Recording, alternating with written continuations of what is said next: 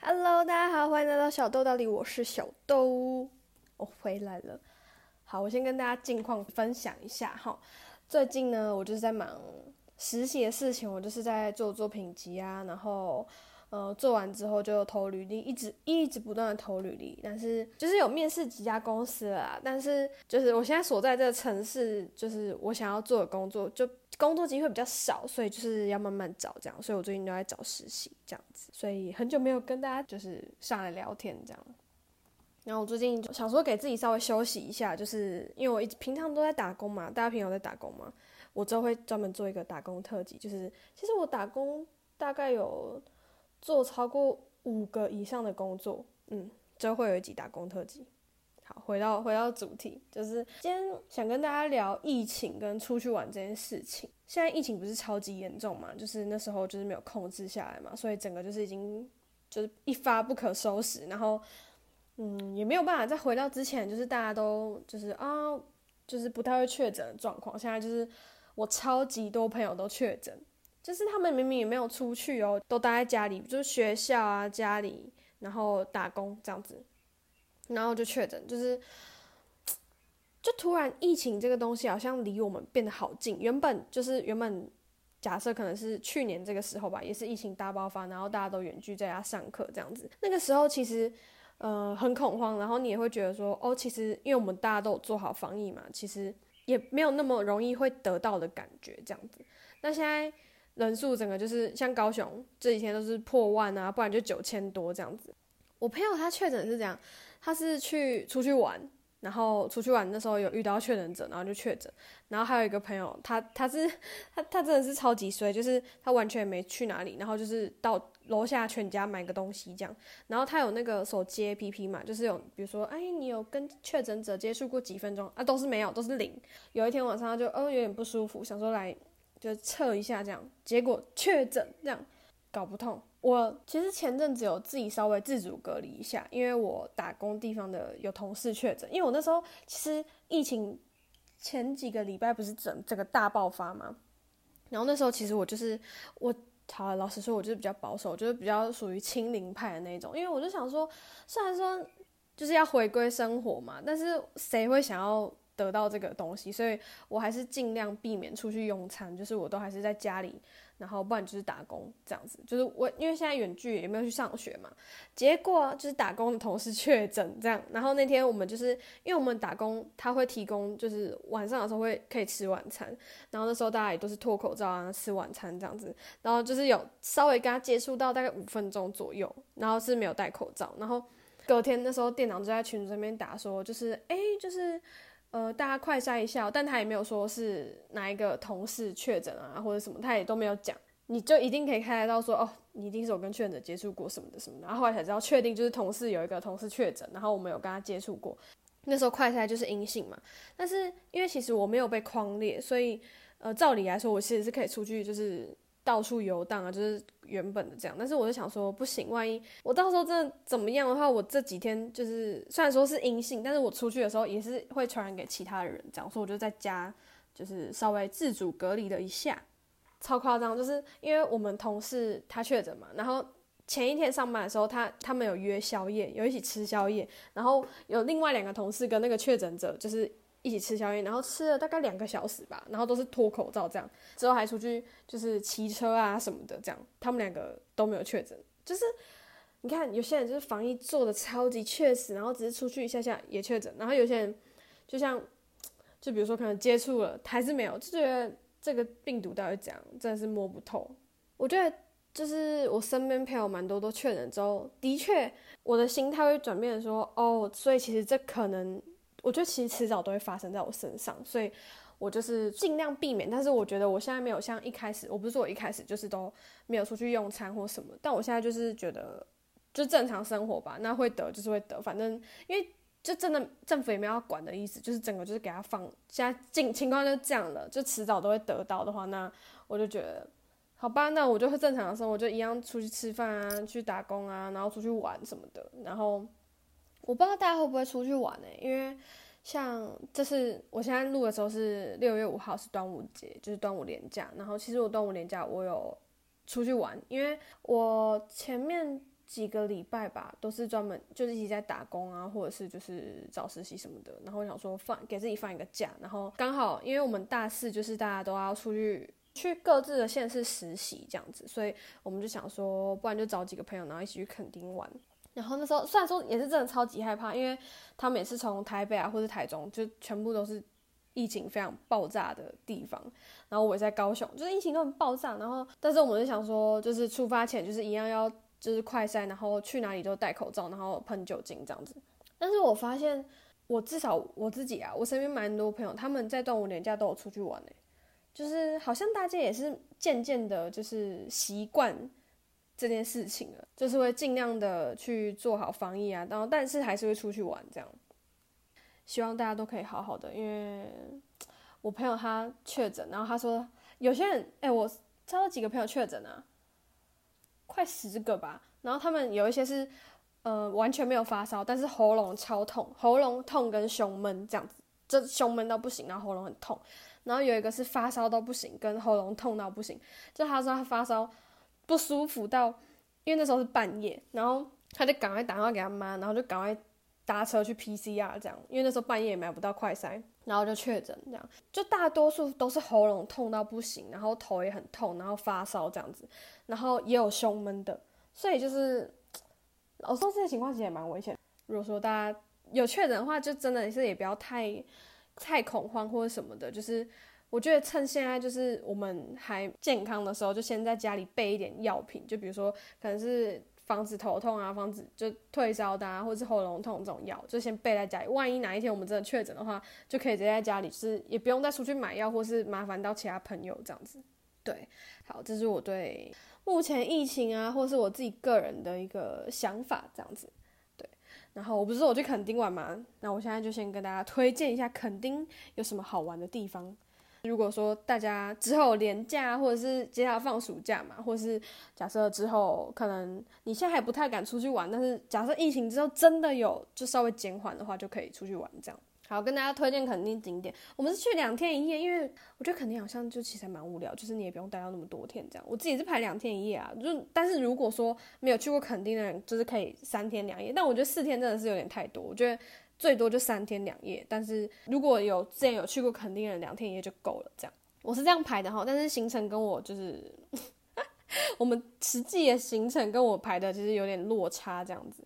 好，第一个，因为我们是从高雄出发，然后你是租车的话，可以直接从就是高雄这边，然后开车到垦丁这样子。你是没有租车的话，你可以搭垦丁快线，就是在高雄的高铁站这边，左营高铁站可以搭垦丁快线，然后就可以直达垦丁。它有好几个站，这样横村啊，或者是车城之类的。然后我们是自己租车去，所以呢，我们就从高雄出发嘛。我们预计会塞爆，就是因为我们七点多出门，就也不是说什么四五点很早这样。我们说七点多，然后我预计，因为其实原本到那边大概要两个小时，就是如果都没有塞车什么的，我想说好，我再加一点塞车一个小时，大概要三个小时。我想说。去到那边大概十点多十一点这样子，然后就可以吃午餐，所以我就先排一家叫山下人家，它真的很好吃。我之前有吃过，它就是吃合菜那种，然后就是结合他们自己的独特料理吧。然后那边也是就是很旧就是有点它是它好像在山上，就是有点小小的山路的那种感。我觉得这家很好吃，这哎价格就大概两百多，也不会到太贵这样子。如果是以合菜来讲的话，也不会到太贵。我觉得。如果人多一点去吃这个，真的非常的划算。那时候分一个人大概两百五左右吧，然后就可以吃到八到十道料理。原本是排山上人家嘛，但是呢，哎，还是我先讲我原本的行程，然后再跟大家讲我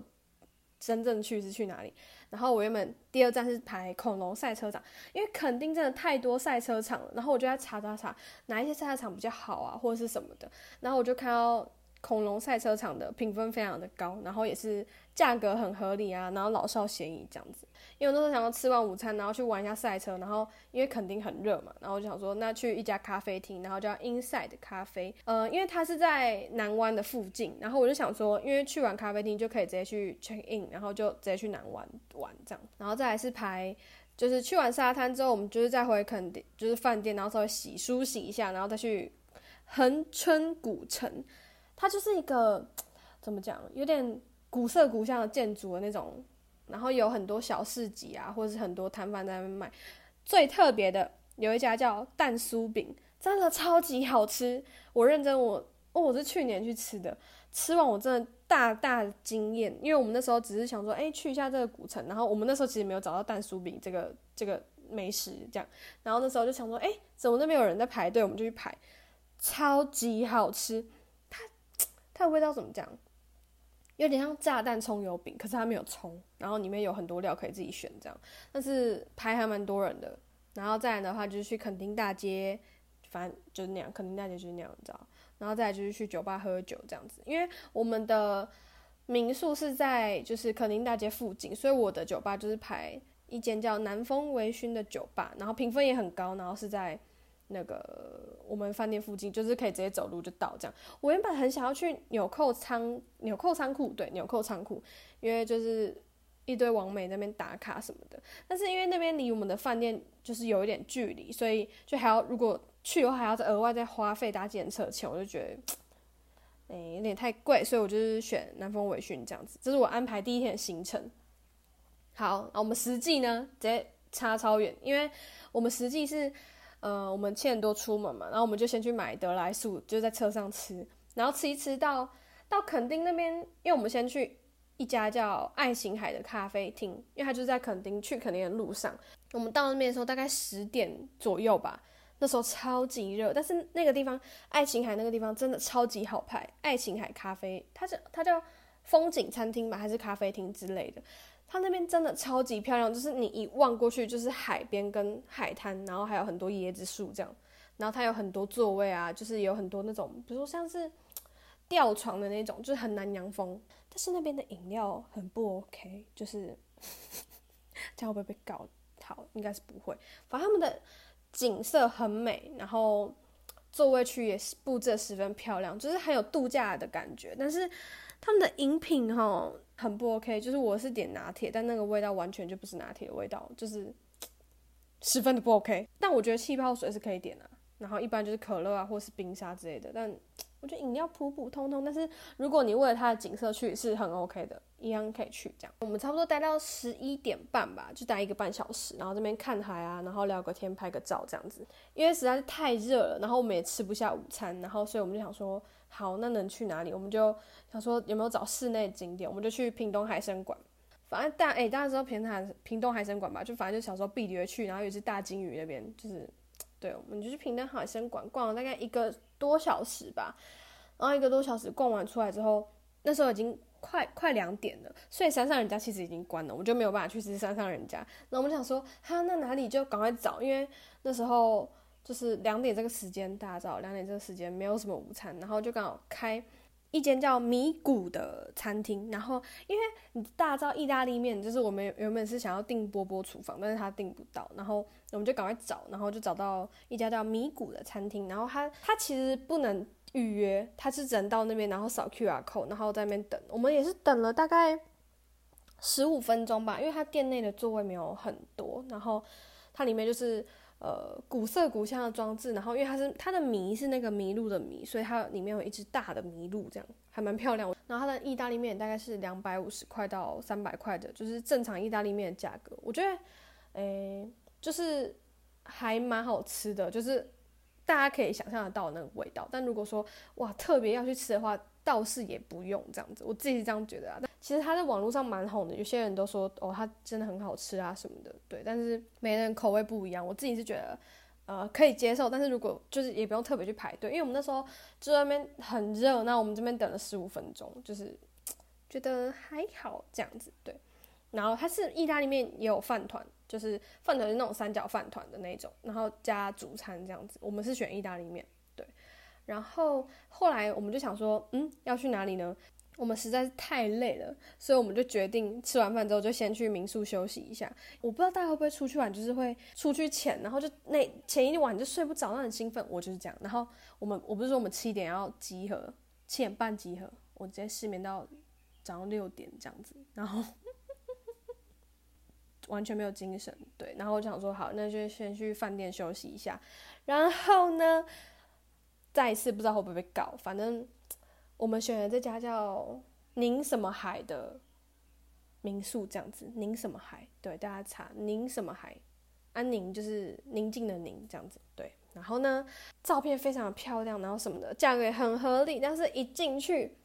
整个的空间，它其实很像一个学生宿舍那种感觉，走廊就学生宿舍走廊，然后也没有到超漂亮这样子，就是学生宿舍走廊，然后一进到房间，霉味很重，大家知道那个霉味就是湿气那个霉味很重，然后它其实是没有对外窗户的。就是它窗户有啦，有窗户啊，你打开就是一道墙这样子啊，就赶快给它关起来，就觉得有点怪怪的这样。然后，诶，就是我觉得霉味很重，然后它的床床的那个棉被颜色也不是那种大众色，不是白色，它就是红色，就是整体感觉就怪怪。但我就觉得其实如果说一家旅店吼，你一进去开门进去，你闻到霉味的话，感觉就是不是特别好，所以我对它的评价没有到很高这样子。但是它价格真的是还蛮便宜的啦，宁什么海的，大家如果有兴趣啊，可以去查查看这样。因为我们会订也是看它评价真的很好，但是我自己实际入住的经验就是觉得，嗯，还好这样子。对，我们就稍微小睡一下之后，我们就去海滩。我们是去，我们原本我原定是南湾沙滩，然后结果因为我们饭店附近是。叫做小湾的沙滩，然后我们就去小湾，还有那个海上的游乐设施，就是有那种比如说什么香蕉船啊，或者是甜甜圈啊，或者是海战车那种。然后我那时候就是玩海战车，而且因为我那时候其实是有阿月来，然后我那时候我朋友就去玩甜甜圈，他就说不会湿啊，不会湿啊这样。然后结果殊不知我以为他玩的是海战车，然后那个人就是那边会有就是推广的人，然后他们就说。就是很适合，就是你很建议你玩那个海战车这样，然后我一坐下去，湿的，马上直接全湿这样子，然后但我觉得还蛮好玩的，因为它就是前面会有一个那个教练这样子，然后他就骑着那个摩托海上摩托车，然后拉着你，然后你就是海战车，它是一个平的，你可以坐着，你也可以站着这样子，然后我就选坐着，因为我觉得站着真的太可怕了，然后沿路上都在尖叫，对。因为小湾旁边就是垦丁大街，然后我们就直接逛完垦丁大街，然后之后再回民宿吃。因为我们不想要在垦丁大街直接吃，因为我觉得垦丁大街人其实也蛮多的。我们就是买一买，然后到民宿去吃。然后吃完之后，我不是说垦丁大街晚原本是要去南风尾群喝酒嘛，然后就我们吃完真的太累，我们在饭店聊了一下天，然后聊一聊之后，我们就想说，因为其中一个朋友他说。龙盘大草原是看星星的好地方，因为我之前去，我上次去龙盘是白天的时候去，就很热，然后我们就想说，好啊，那我们就开车去，大概九点多快十点了，我们就开车去，这样开上去完全都没有路灯，超级超级暗，就是你会觉得呜呜有点恐怖的那种。然后反正一上去之后，其实也是有几台车，六七台车在那边，就是有人就是一样晚上去看星星这样子，但是很不巧，我们那一天。晚上的时候，其实天气没有到很好，就是有很多云，所以其实看不太到什么星星这样子。但是那片其实没有什么光害，所以如果真的是天气好的话，你一抬头一定会有非常多星星的那种。对，然后我觉得看不到星星嘛，我们就就回回来，我们就想说要去喝酒，但是因为大家真的是太累了，所以我们就觉得啊，就直接回饭店休息这样子。这是我们第一天的行程。虽然说没有玩到赛车，然后也没有去到原本要去的咖啡店，也没有去到古城，也没有去到酒吧，但是我觉得旅行就是这样嘛，计划赶不上变化。对，然后睡一觉之后，隔天直接给我下暴雨，谢谢。隔天直接下，因为其实好老实说，我其实已经很感恩了，因为原本第一天去的时候，就气象显示六月三号会下大好雨，然后六月四号、五号，反正就端午连假都下雨就对了。但是还好，我们第一天去的时候。没有下雨，就看到海有踏到浪，然后什么都有做到之后才下雨。对，然后第二天我原本安排是要去阿信巧克力农场，因为我去过路径的，路径它其实就是也不大，它就是可以喂鹿，就小小的这样子。我想说好，因为我看阿信巧克力农场，它是还有兔子啊什么，就有点一个蛮大园区，然后有什么巧克力，就是还蛮呃整个还蛮大的，蛮多元的。我想说，不然就去看这个，然后再排的是邱家生鱼片，大超邱家就是。一个生鱼片五块钱那个，然后再去小巴厘岛盐，就是那时候只不知道排什么，我想说吃个饭，然后去旁边走走看看这样子，然后再来是去山南咖啡，不然就是海龟咖啡，就是咖啡厅坐着，然后就可以直接回高雄了这样子。但是呢，在就是我们实际上也是蛮多意外，因为我们就下大雨嘛，一早起来在九点多十点下大雨，你下雨的话，你不可能去那种户外的景点，因为。巧克力农场它其实是户外的，然后动物们一定都在躲雨啊，不可能他们下雨啊淋雨这边给你吃东西吧？然后我们就想说，那怎么办？那就先去吃个早餐，吃早餐再说。那我们就找找不到早餐店哎，肯定怎么回事？他们都十一点就关门了，然后不然就是他不能内用，他只能外带这样子。四点半到嘛，啊你也不可能。就是你要外带，你也会觉得那时间很尴尬这样子。然后我想说算了，不然我们就直接去吃邱家，因为邱家十一点开嘛，我十点十点半过去，十点四十五分到，想说哎还算是蛮前面。谢谢，就一去邱家真的是不容小觑，那个实力超强。我们一去十点四十五分，我们已经排第十三号了，然后前面有超多人，我们找不到车位的那种，然后这边大家挤成一坨，但是。就是还是有做好社交距离啊，戴好口罩这样子，然后我们就排了大概半个小时吧，然后就吃到邱家真的很好吃，大家真的赶快去吃。我们点了大概，哎，我们点超多，我们点大概七道吧，然后总共是一千八百八十元，然后我们四个人分，一个人大概四百五左右。我觉得其实因为光是那个大盘生鱼片有四十片，然后只要两百块，这是一件非常值得的事情。它的蛤蜊汤。超级扯！我们想说要四个人，然后点大碗的蛤蜊汤，因为大碗大概两百块，也不也就没有很贵。它的碗是那种，我想一下要怎么形容，是一个瓮的那种大碗诶，直径哈大概有大概三十公分左右，超级大，然后里面超多蛤蜊，就是反正就 CP 值超爆高这样子。虽然说要等一下，但是我觉得等待是值得的，而且还好我们很早就去吃，我们大概十一点十五分就在那边就在那边吃嘛，吃完大概十二点多，吃完一看外面超级多人，而且因为我们要到邱家就是只有一条路，然后我们就是沿途要去其他地方，我们就也就是开离开邱家这条路，超多人在排队，已经排大概三十几台车在那边等，超狂，邱家员工真的感觉要加倍的薪水。好辛苦的感觉，然后因为还在下，吃完还在下雨，也不能开赛车，我们就想说，好，不然就找一家咖啡厅待着。然后原本要找要去的是叫做肥春号咖啡厅，就是也是也是一间肯定很有名的咖啡厅，但是它没有限制用餐时间，然后就是前面有很多人在排队，那时候也下大雨，然后想说算算算，我们就赶快找其他家，然后我们就找到一家叫夏树影视的一个地方的一个咖啡厅这样子，然后。我们一去，它其实算是有点老宅改造的感觉，就是它真的还蛮漂亮的。其实就是呃，里面就是没有过多的装潢，但是空间还蛮大，就是每一桌距离其实空格都还蛮大的。然后是宠物友善的餐厅这样子，然后它的低消是一百五十块，然后就是它其实餐厅就东西都很便宜，东西大概都是一百三到一百五中间，然后它的甜点大概借个借。于一百二到一百五中间，就是真的还蛮便宜的咖啡厅的那种。我们是点，我是点他的拿铁，他拿铁真的是比起那个爱琴海好喝太多，这个才是真正的拿铁，好不好？那个爱琴海，先加油一下，换一下咖啡机哈。然后我们还要点他的甜点，我是点他的巴斯克乳酪蛋糕，超级好吃，他的甜点超级好吃，超级超级，他完全他完全没有踩雷，然后。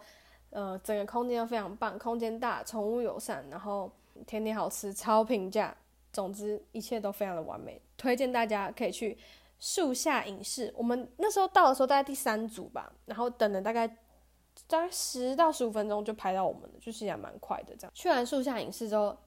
我们就想说，哎，说不定就是结束之后没有下雨，我们可以去开个赛车啊或者什么的。结果还在下，我们结吃完大概三点吧，然后我们出来之后想说。算了，因为我们要回高雄，然后也很怕会塞车。我们就想说，因为我们八点半就要还那个租车就要还，然后想说，如果再去个什么地方会不会来不及，而且又下雨。然后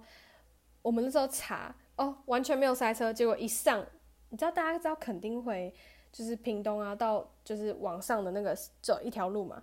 大爆塞，塞到爆。我们大概三点多开吧，大概快六点才到高雄。就真的是，如果还有再去其他行程，就真的会大底类那种。对，这就是我们的垦丁的行程，这样子真的是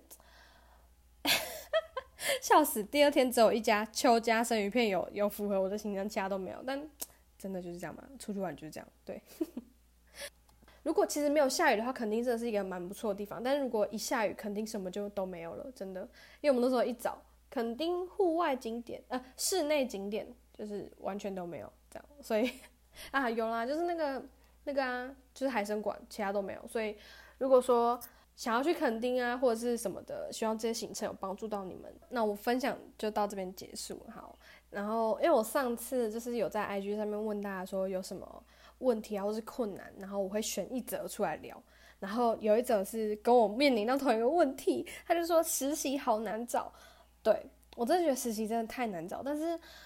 嗯，就是你要找的是跟科系本科相关，还是跟本科不相关，这也是一开始你就要面临到问题。然后你要在哪个县市，有没有要在原本学校的地方，或是你要回家？就像我在台，我是台中人嘛，我是要在高雄找实习，还是回台中呢？就这一切都是非常的需要去思考跟需要去衡量的一些情况，这样子。但是。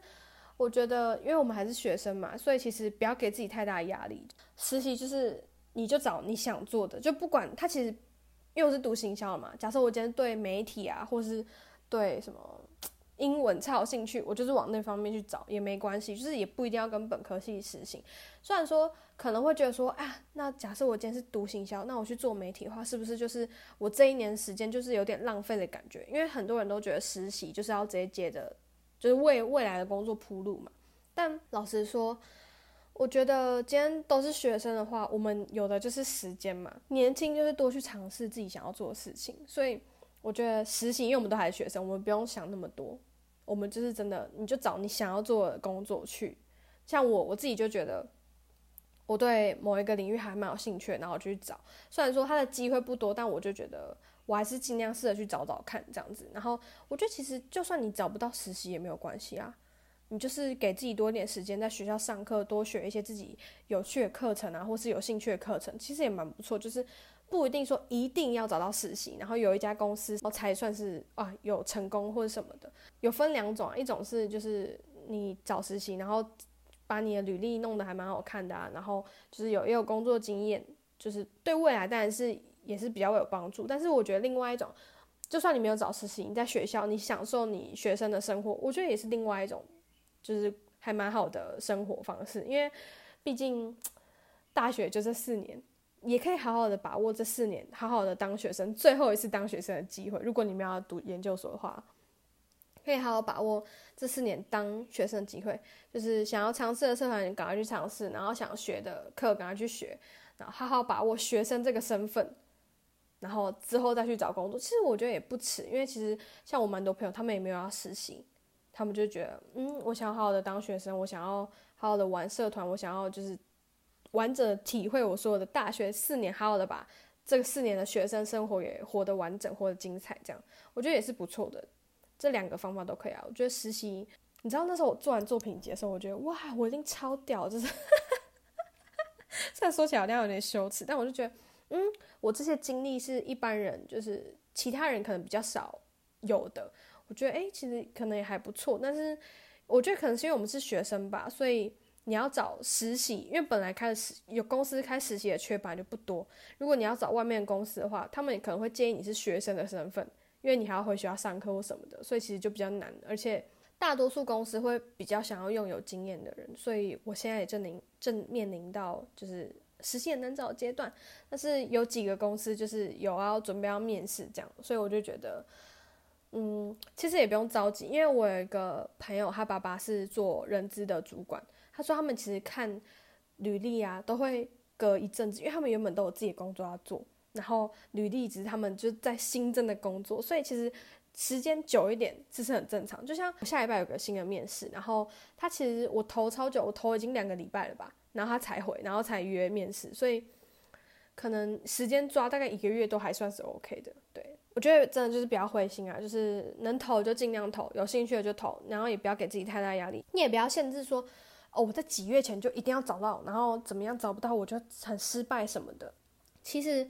就是你不管在什么时候，假设你在下就是九月或十月才找才找到实习也没差，反正就是都是一个机会，都是一个经验这样子。慢慢来，然后把自己的整个履历、整个作品集做到最完整之后，你去投，一定会有人发现你的好。实习吧就是就是多去学习，因为我很多朋友他们的实习跟就是跟学校配合的实习只有两个月，所以我觉得，如果我们有心要找实习的话，就是不要给自己太大压力，然后找自己喜欢的，然后不管怎么样，相信你自己都是最棒的。对我觉得人生一定要找回自己的主控权，然后一定要相信自己，有自信才有办法做好每一件事情，然后才有办法过得快乐。这样，OK，这是我给你的建议。希望有在找实习啊，或是之后要找实习的大家，可以就是不要那么着急，然后就是可以稳定平稳的度过，一切顺利。这样，我先好我在那边立下一个 flag，希望我之后可以稳定的发 podcast 这样。然后我下一集会做的是呃打工特辑，然后是饮料跟饮料店有相关，所以如果说大家有对饮料啊饮料店有什么疑问的话，可以私信我啊，或者是可以在我的，就是我会开个问答，可以在那边留言这样子。好，今天就到这边啦，希望大家在疫情期间呢，都可以好好的平安健康每一天。